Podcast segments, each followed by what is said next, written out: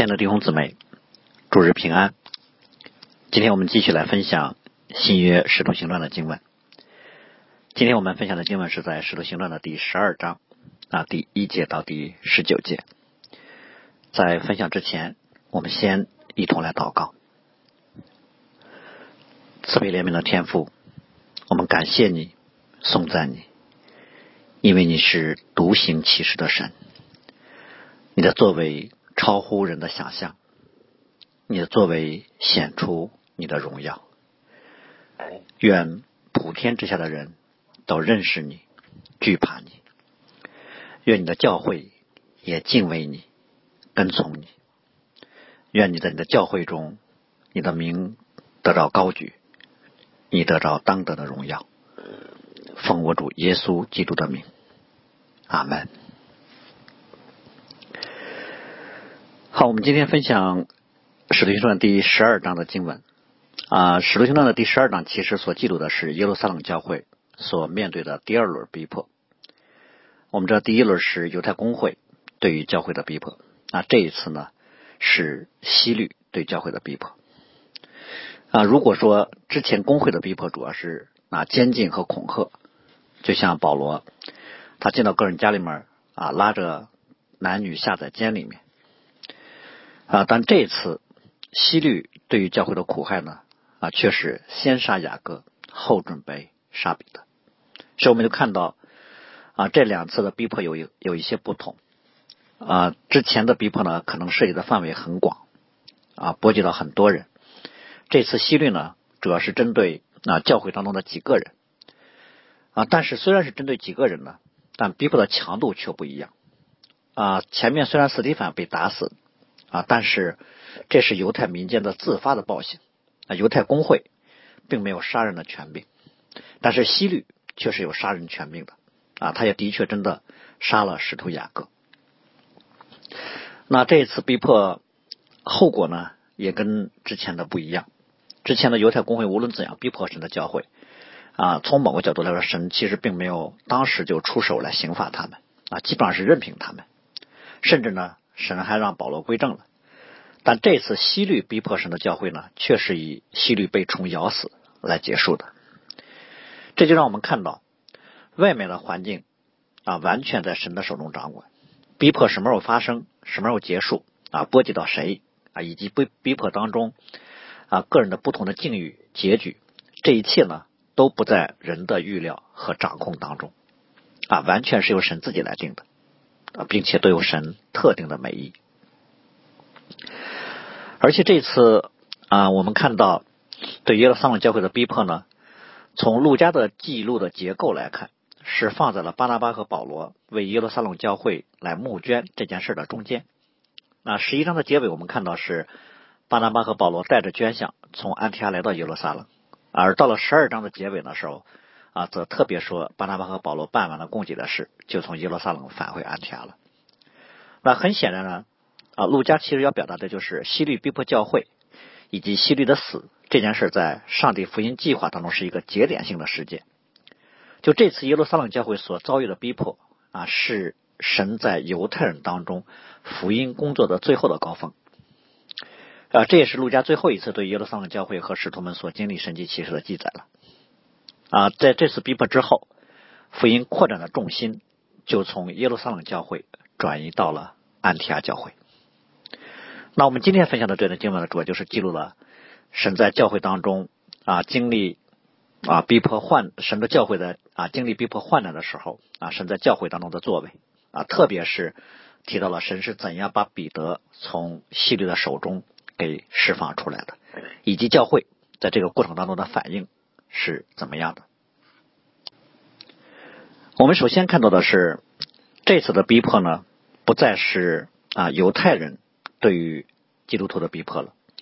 而而是罗马的官员啊，应该准确的说，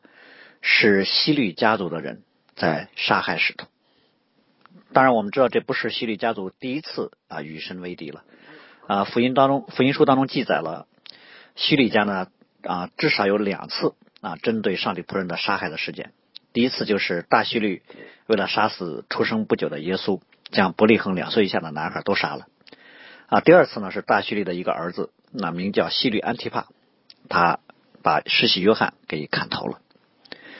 而陆家在这里面所说的希律王啊，他的名字其实叫希律亚基帕一世啊，是大希律的孙子啊。大希律有很多个儿子啊，这是大希律其中有一个有马加比家族血统的儿子所生的啊。所以呢，呃，这里面所说的这个希律安基帕一世呢，呃，因为他的祖母是犹太人，所以呢，他虽然是以东人啊，但他身上也有犹太人的血统，而他从小呢在罗马受教育。啊，跟罗马的两任皇帝据说是好好朋友啊，啊，但是他从外在上却很喜欢遵守犹太人的律法的遗文，所以犹太人对他有很有好感啊，加上血统啊，加上他对律法的这种追求啊，犹太人呢啊特别喜欢他，而他自己也为了自己的政治利益，就为了获得犹太人的拥护啊，他也刻意的啊去教好犹太人，就在这种背景之下，我们看到当希律亚基帕一世。他看见犹太公会啊恨耶稣、逼迫基督徒的时候，他就动用自己的权柄，也投其所好，也逼迫教会。他主要是为了要讨犹太人的欢心。当然，我们说希律的权柄跟犹太人相比来说就没有啊，就是不能相比的。啊，犹太公会呢，它只有民事权啊，它其实啊没有杀人的权柄，而希律呢是可以随着自己的意思来杀人的。所以，希律这一次对教会的逼迫，虽然只是针对了少数几个人，但是逼迫的程度啊，远超过了过去犹太公会对于教会的逼迫。而我们通过希律对于教会的逼迫呢，啊，他想杀谁就杀谁，就可以看出来，啊，希律呢，只是在外表上对律法有追求，啊，其实他内在里面对上帝没有丝毫的敬畏，啊，他所谓的对于律法的追求，只是单纯为了获取犹太人的好感，啊，为了让犹太人成为他的政治资本。所以，希律对于教会的逼迫呢？单纯是出于他内心的私欲，他以杀害别人来为自己谋取利益啊！如果有如果要是啊基督徒死了能给他带来一些好处，那他就杀基督徒。所以我们说，从希律身上就看到了这是啊人性当中非常可怕的一种邪恶啊！他不管对错啊，不分辨是非，也不论善恶，只看利益啊，就只看对我有利的事我就敢做任何事啊！人命在他眼里面其实不算什么，所以这种人他行事的残忍。就来自于他生命当中灵性的愚顽，就像诗篇所说的，愚顽人心里说没有神，所以他们都是邪恶，行了可憎恶的罪孽。这样的人并不是他缺乏对于公平正义的这些知识，但是他们内心里面缺乏的是对上帝的敬畏，因为他们眼里面根本就没有神。所以我们知道啊，从古到今日光之下啊，并没有新事。今天神的子民也面对类似的处境。很多从世人来的敌对啊，往往单纯是因为啊逼迫神的教会可以带来一些政绩啊，可以讨好一些人啊，可以借此为自己谋取谋取一些利益。所以这些逼迫教会的人当中，有人可能觉得说他们只是在完成啊上级所交代的一份工作啊，甚至有人声称说他这只是养家糊口的一个手段啊。当然他们会觉得逼迫教会其实对他们没有什么后果，这只是一件很小的事情。实际上，他们啊却不知道的是，在耶和华眼中看圣命之死极为宝贵。摸你们的就是摸神眼中的同人，并且主耶稣还曾经说过：如果有人毁坏神的殿，神必要毁坏那人，因为神的殿是圣的，而神的殿就是你们。所以，逼迫教会就是在逼迫上帝啊，逼迫教会就是在攻击神啊，这是非常可怕的罪行。旧约当中有一个民族叫亚玛利民族。亚玛利人无缘无故的攻击以色列人，所以上帝对他们的刑罚就是从天下万族当中抹去他们的名号。所以神对于逼迫教会这件事情啊，对于世人的罪，上帝并不是不知晓、不鉴察、不追究，只是因为神没有立刻伸手啊就刑罚，是因为神有丰富的恩赐、宽容和忍耐，因为他愿意罪人都能够悔改。但是，当上帝有很多的宽容的时候，罪人却藐视上帝所赐下来这样宽容的恩典，所以他们就越发的来得罪神，给自己招致更大的祸患。因为他们不知道，上帝既是恩赐的，其实上帝也是严厉的。上帝并非只是啊赐福，上帝也降祸。而且，我们应该说，只有神能给人真正的福分，也只有神能降下真正的灾祸。啊，地上的这些有权势的人，最多只能影响我们今天的生活。啊，论福分，可能他们最多能给人有今生的荣华富贵。那如果要是论灾祸，他们最多只能是杀身体。但是，上帝对于一个人的刑罚，或者上帝对一个人的影响啊，是可以啊到永远的。论到赐福，上帝可以给人有永生和永远的福了。要论灾祸的话，神是既能杀身体，又能杀灵魂。所以，不管是对于逼迫教会的这些人，还是被逼迫的人，属灵的智慧都是主耶稣所说的。那杀身体不能杀灵魂的，不要怕他们；唯有把身体和灵魂都灭在地狱里的，正要怕他。那希律呢？他作为啊，要专心啊，寻求自己的地上益处的啊一个分封的王啊，在他看来啊，杀教会的一位使徒是一件极小的事情，所以他很轻易的就把雅各给杀了。啊，这里面所说的他杀了约翰的哥哥雅各呢，很显然就是指十二使徒啊雅各啊，就是我们所熟悉的写约翰福音的那个使徒约翰的哥哥啊雅各呢。啊，其实是和彼得、约翰一起啊，作为主耶稣啊十二门徒当中的啊核心的门徒啊，他们跟着主耶稣曾经经历过登山变相啊，也被主耶稣在克西马尼里祷告的时候邀请和主耶稣一同祷告啊，他们啊真的和主耶稣是啊住在一起啊生活在一起。除了这些事情之外呢，圣经里面其实对雅各的记录非常的少。啊，事实上我们知道，除了彼得和保罗之外，圣经对于其他使徒的记载都很少。但是呢，在这里面特别提到啊雅各的殉道啊，这在历史当中呢啊是作为第一位为主殉道的使徒，在他的身上呢，从某个角度就应验了他们当年在跟随主耶稣的时候求主耶稣的啊那件事儿啊，赐我们在你的荣耀里，一个坐在你的右边，一个坐在你的左边。那主耶稣说：“你们所求的是什么？你们不知道。”我所喝的杯你们能喝吗？我所受的洗你们能受吗？然后他们说我们能。所以主耶稣随后就跟他们说：我所喝的杯你们也也要喝，我所受的洗你们也要受。啊，只是坐在我的左右，不是我可以赐的，是为谁预备的就赐给谁。从某个角度来说，使徒约翰和使徒雅各啊，一个被流放到了巴摩海岛，一个被叙利杀头，他们都在基督的苦难上有份，也因此都在基督的荣耀上有份。他们。都得到了神为他们所预备的奖赏和冠冕啊！他们从某个角度来，确实啊蒙神赐福，一个坐在神的左边，一个坐在神的右边。而希律呢，杀了雅各之后呢，他肯定要看四啊四处的反应是什么。他看到的反应是犹太人很高兴，那不但是犹太公会啊表示赞许啊，可能连民间的犹太百姓也很喜欢啊，所以他立刻就想啊再接再厉。如果把教会的第一使徒彼得给杀了，那犹太人对他的支持就更大了。所以他就抓了彼得，想要杀他。只是抓彼得的时候，正是除教节或正是逾越节的时候啊，所以呢，希律就想过了节之后再杀彼得啊，因为按照犹太人的传统呢，在逾越节期间是不能杀人的。而在关押彼得的时候呢，希律对于关押彼得的等级很高。把他交在四班轮值的兵丁当中，每班有四个人。从这个安排的力度上，我们就可以看到啊，希律对彼得非常的重视啊。当然，也有一种可能是犹太公会给希律有建议，因为公会曾经把彼得、约翰啊关在监监牢当中，但是在晚上的时候，天使呢把他们给领出来了啊。所以工会呢对于曾经发生的这件事呢啊，一直可能记忆犹新，而且还很费解，因为。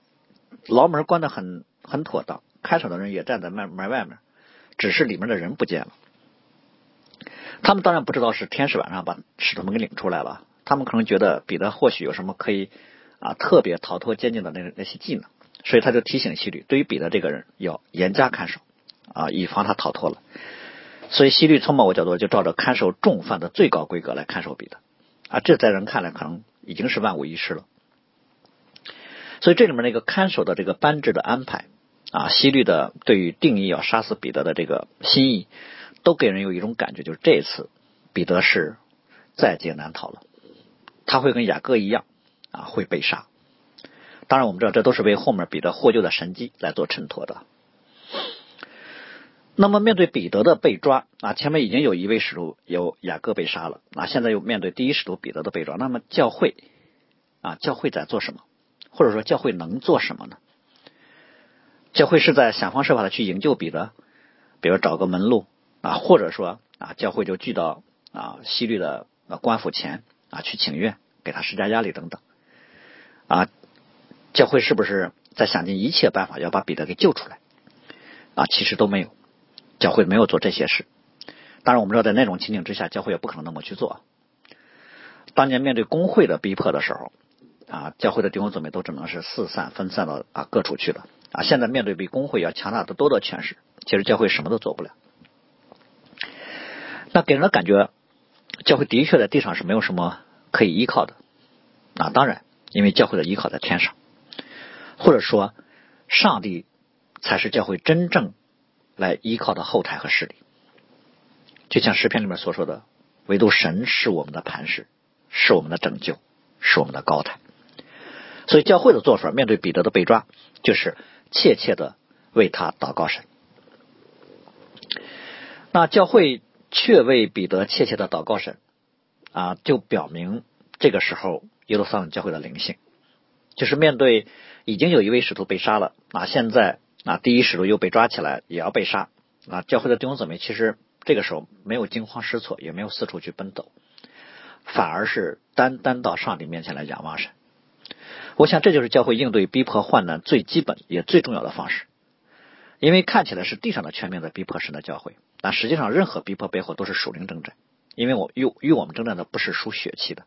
是那些执政的、掌权的、管辖着幽暗世界的，以及天空属灵气的恶魔。而属灵征战，那当然必须用属灵的方式。既然撒旦借着希律来攻击神的教会，教会就借着祷告神来应对。啊，当然这不是说教会除了祷告什么都不用做了。啊，如果能探望的话，当然还要去探望。啊，如果能走啊某种司法途径的话，也可以选择去走。就像保罗在面对罗马官员的时候，他就说。我要上告于凯撒，所以不管我们做什么，祷告都是我们做事的基础。因为真正保守教会的是神自己。当然，教会的祷告的目标并不是要求神必须啊把人救出来，我们可以求神来拯啊来拯救啊。我们更需要求神的是，我们不要被逼迫患难啊给胜过啊，反而我们要求神的是啊在监牢当中的彼得。啊，我们为他的求神有神的同在和平安，啊，有神啊从神来的那看顾，同时我们也要为自己来求，啊，我们不要被恐惧患难给胜过了。那么我们要想的是，这个时候耶路撒冷教会的啊祷告的内容是这些吗？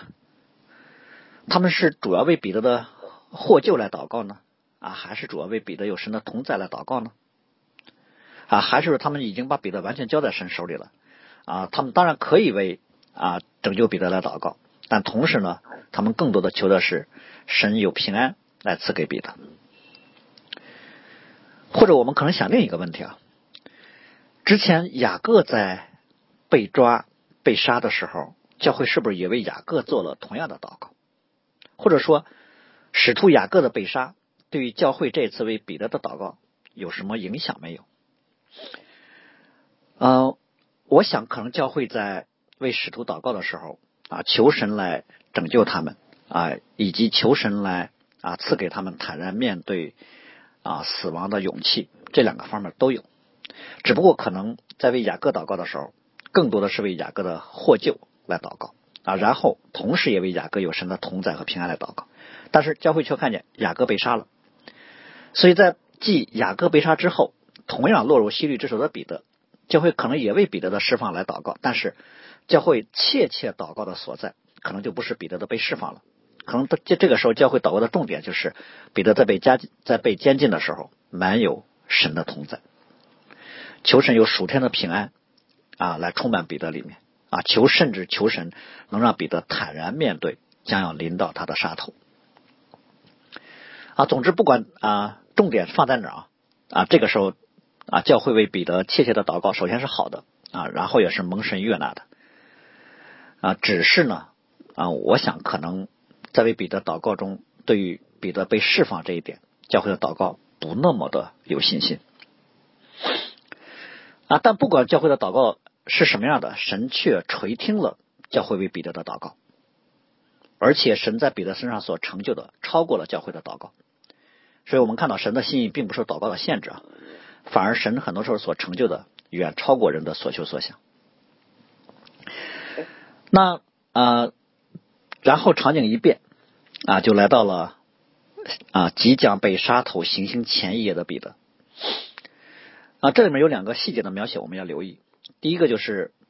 就在彼得被杀的前一天晚上，在监狱当中，彼得被两条铁链锁着，啊，睡在两个兵丁当中，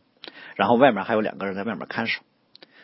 哇，我们会看到彼得在这这一刻被看守的如此之严密，他没有任何逃的可能性。啊，这就暗示了，在这种情况之下，彼得若要逃脱，除非有神迹发生。那第二个细节就是，啊，当然神迹马上就发生了。发生神迹的时候，第二个细节是什么呢？就是当天使出现在房间里的时候，啊，拍彼得的肋旁，把他给拍醒了。这就表示什么呢？彼得这个时候是在一个熟睡的状态当中。啊，我们要想，明天就要被被砍头了，一般人啊，当天晚上会彻夜失眠的，他他很难睡着。但是我们却看到彼得在这种情况下啊，却睡着了，而且还睡得很熟。啊，熟熟睡到什么程度呢？需要天使拍他才能把他给叫醒。我们要知道，这不是一个人正常的或寻常的生命状态。当然，这一方面表示教会为彼得有主的同在和属天的平安的祷告蒙了神的垂听。啊，彼得在这种情况还能熟熟睡，从某个角度来说啊，也算是神迹了。另一个方面也表示啊，彼得自己也已经做好了殉道的准备了。也就是前面雅各的被杀，并没有让彼得的心恐惧，反而让他更加坦然了。但我们要知道，即使一个一个人有了面对死亡的心理准备，如果没有属天的盼望和信心啊，没有神所赐的天上的平安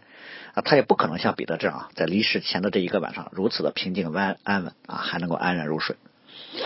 当然，彼得并不知道明天其实不是他生命的终点啊，但他却已经做好了面对死亡的准备。就像我们一样，我们今天其实什么时候走完我们人生的道路，我们并不知道，所以我们也需要随时做好面对死亡的准备。如果我们去建筑，那当然好的无比啊！如果我们啊蒙神在各种危险当中被拯救，那就继续奔走天路。所以呢，在彼得身上，上帝所显出来的心意超乎了所有人的预料之外啊，超乎在彼得之外，超乎在教会之外，也超乎在希律之外啊！所有人都认为彼得明天晚明天啊必死，但这不是上帝的心意。所以彼得在熟睡的时候呢，天使就把他叫醒了。啊，过去都是借着彼得去救别人，现在这次是神派天使来救彼得。啊，彼得就啊听见天使跟他说：“束上带子，穿上鞋。”啊，他就束上带子，穿上鞋。彼得说：“那天使又说，披上外衣跟我走。”那彼得就跟着天使往外走。只是这里路加特别说，彼得并不知道天使所做的是真的，他还当时看见了异象。其实这正说明彼得。睡在一个啊朦朦胧胧当中，他竟然分不清这是在臆想当中呢啊还是在真实当中啊，甚至可能他觉得还他是在做梦。所以我们发现，彼得在分不清梦和现实的时候啊，他很很有意思，就是天使让他干什么啊他就干什么啊，他没有惊奇，没有质疑啊，一声不不吭啊，完全就顺从了。直到过了三道门，又过了一条街啊，然后天使离开了。这时候就把彼得一个人剩在了大街上，在这种夜深冷清的街头，彼得一下清醒过来了。他刚才经历的一切都是真的，神真的派天使把他从看守森严的监狱当中给拯救出来了。所以，我想彼得这次的心境，就像保罗曾经说过的一句话：自己心里也断定是必死的，但是神却让他看见，神在他身上有出人意料的恩典。所以，直到在这站到街头之前，彼得都不敢相信神会救他脱离西律，因为这一次不是神为彼得锁定的殉道的时刻。而我们联想到过去，彼得曾经其实有过一次天使释放他的经历了。那一次，天使对他的吩咐是：“你去到圣殿当中，把这生命的道讲给百姓听。”而这一次，彼得再次经历天使的释放的时候，天使没有对他说一句话，把他领出来，把他放在空无一人的大街上。然后彼得自己要规划接下来干什么啊？接下来彼得首先就自言自语的说了一句话，他说：“我现在真知道主差遣他的使者救我脱离希律的手和犹太百姓一切所盼望的。”啊，彼得这里面所说的真知道，并不是他之前对能对神的能力不是真知道，而是指说啊，他这一次才真的知道上帝能力和上帝的心意远超过啊人的想象和认知。但是我们的重心放在后半句话，和犹太百姓一切所盼望的啊这半句话，从某角度来说，让人有有一些难过。因为犹太人是一个自认为是属神的民族，但是今天我们看到他竟然喜欢外邦的官长来杀害基督的使徒，这就表明什么呢？这个时候的教会已经啊，这个时候的教会对已经被犹太社会普遍的敌对和不接纳了啊，从犹太公会到犹太的民众，所以这个时候不信的犹太人对于福音不再是犹豫了，也不再是中立的状态，而是和犹太公会站在一起来抵挡神。就像保罗说的，蒙拣选的人得着了，其余的人都成了顽梗不化的。那犹太人对于福音整体的这个抵挡的态势，使得神对于他们福音的祝福就不再给了。所以彼得说的这句话，从某个角度来说，其实是神借着彼得的口宣告了福音在耶路撒冷工作的一个历史性的结束。好，然后我们来看彼得站在大街上。啊，想了想，后面要去哪儿呢？啊，他想了想，啊，他觉得应该是去啊马可家。啊，我们要啊在这里思想一个问题，就是把彼得从监狱当中领出来是上帝啊神迹的作为。这个过程呢，并并不需要彼得在想什么，他只要跟着天使走就行了。但是到了大街上，天使离开了，后面去哪，天使没有说。所以圣灵这个时候对彼得的带领就。借着彼得的头脑，啊，借着他理性的思考来进行了。所以这里面说，彼得在他站在大街上想了一想呢，啊，他不是随便一想，而是他根据他现在的处境和后续的各种可能，他做了一个综合性的衡量，啊，然后他做了选择。我们知道这个时候是深夜，彼得首先要想的是我要去哪儿呢？还是说直接就从耶路撒冷离开？啊，对于教会来说，这样的话，第二天会从别人的口中听说彼得前一个晚上消失了。但是彼得连招呼都不打就走，这个好像不太好。所以彼得这个时候判断，此刻他的处境还没有紧急到立刻就要跑的程度。既然天使把他用神迹的方式给拯救出来了，那么监狱那些看守呢，应该还在熟睡中。所以彼得认为这个时候应该有时间去跟弟兄姊妹见个面啊。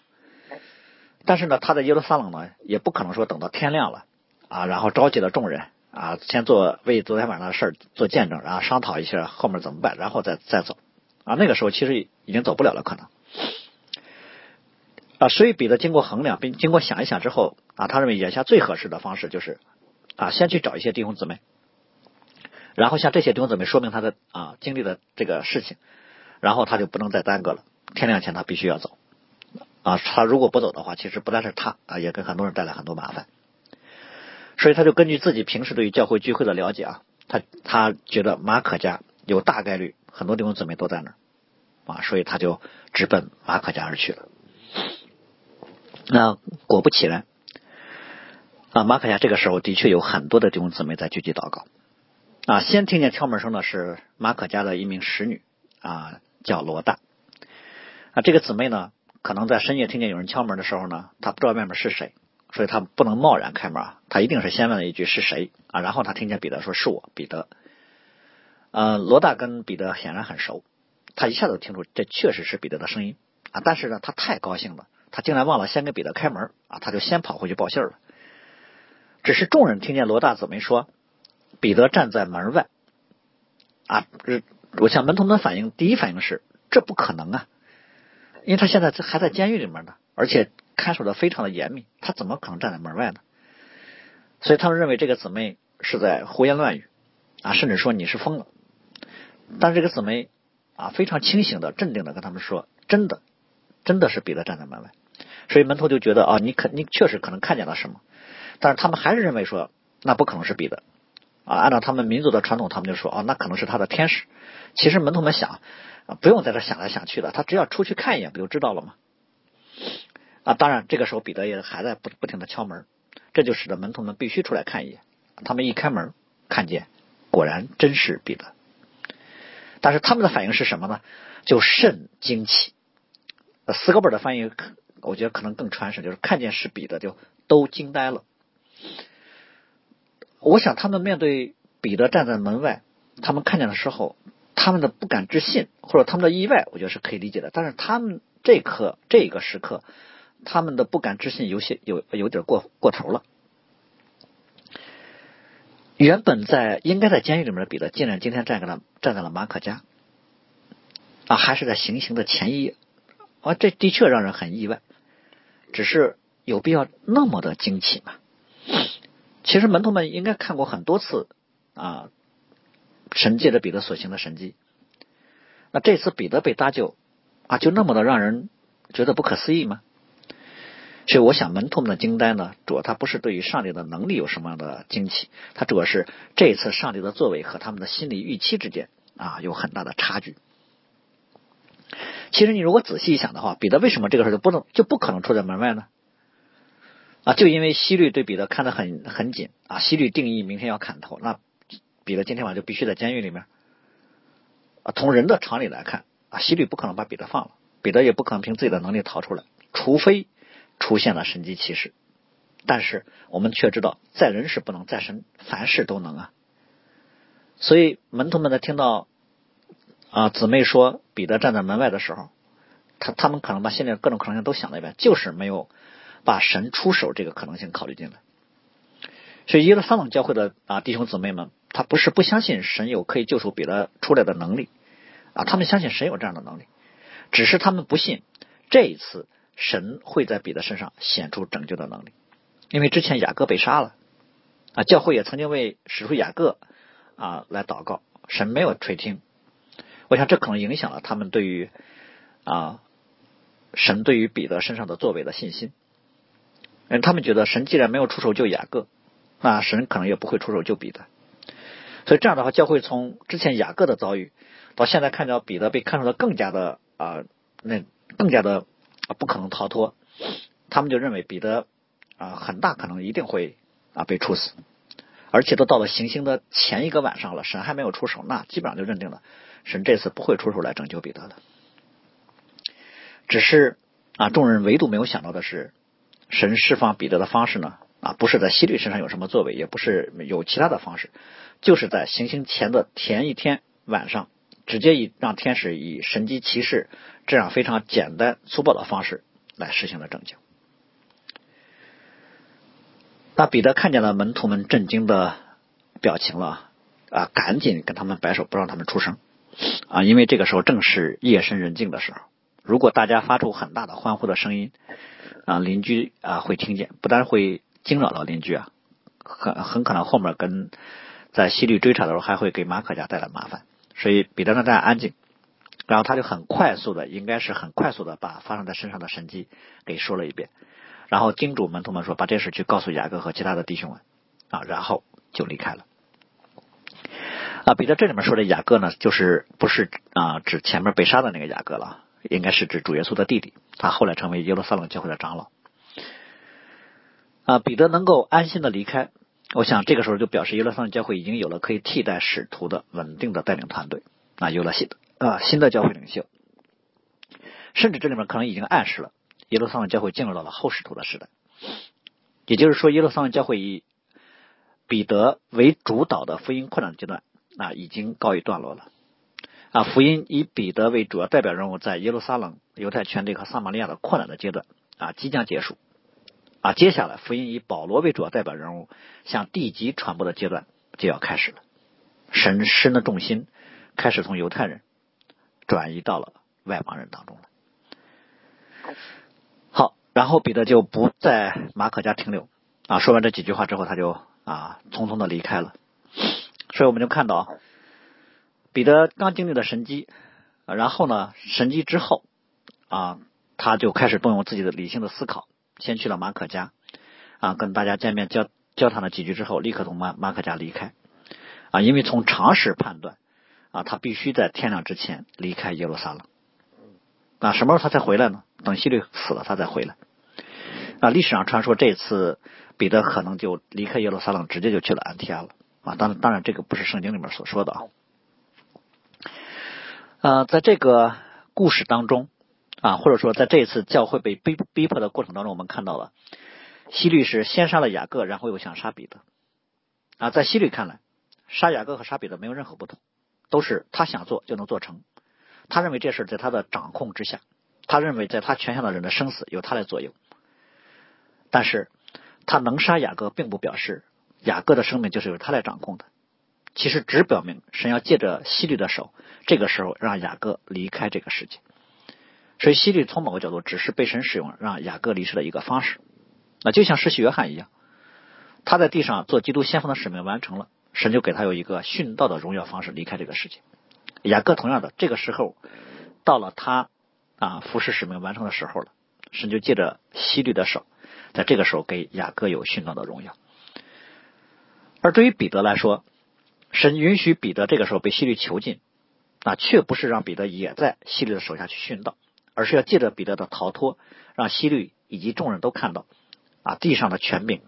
是是非常有限的，神的能力超过地上的任何的权柄。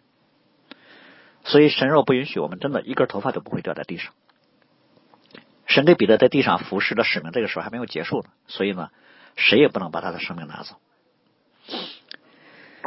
可能对当时的耶路撒冷教会来说，他们在这个问题的看法上，或许跟希律有某种程度的相似，因为在教会看来。啊，这也是两件一样的事情。雅各前面被杀了，彼得啊也必定就会被杀。所以彼得的获释啊，对于教会的很多弟兄姊妹来说，反而是一种意外。有时候我们可能会以啊人的想法来揣摩神的意思，比如说神啊救了一个啊，神没有救另一个，是我们就会想，那神为什么这么做呢？那神是厚此薄彼吗？我们可能更容易接受我们眼中那种。啊，所谓的一视同仁啊，要么神都救啊，要么神都不救。但是我们从雅各和彼得这两位使徒在逼迫患难当中的结果，就看到神给了他们两个人在人看为两种截然不同的结果啊，一个被杀了啊，一个就获救了，而且还是神迹式的获救啊。我们知道，这当然不是说上帝爱彼得比爱雅各更多啊啊，神能够救彼得，神当然也能够救雅各，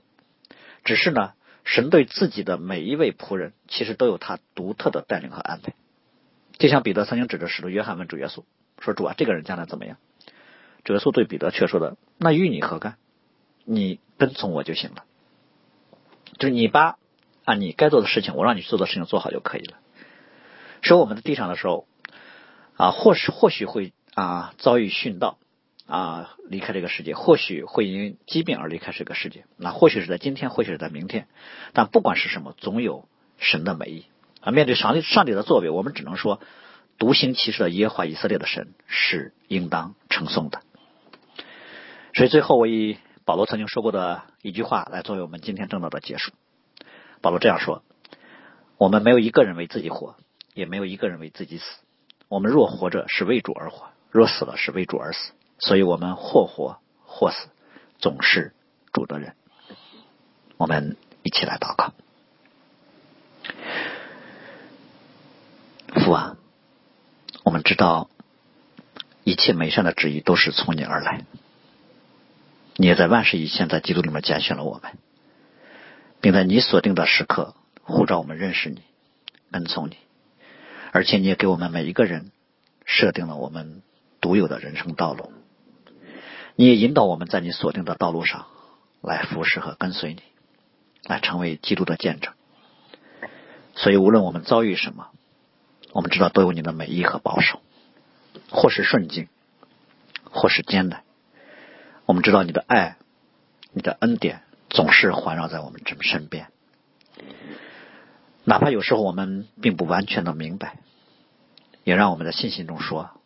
凡出于你的，都是为了我们的益处。为了要我们更深的寻求和认识你，愿一切的感恩和颂赞都归给你，阿门。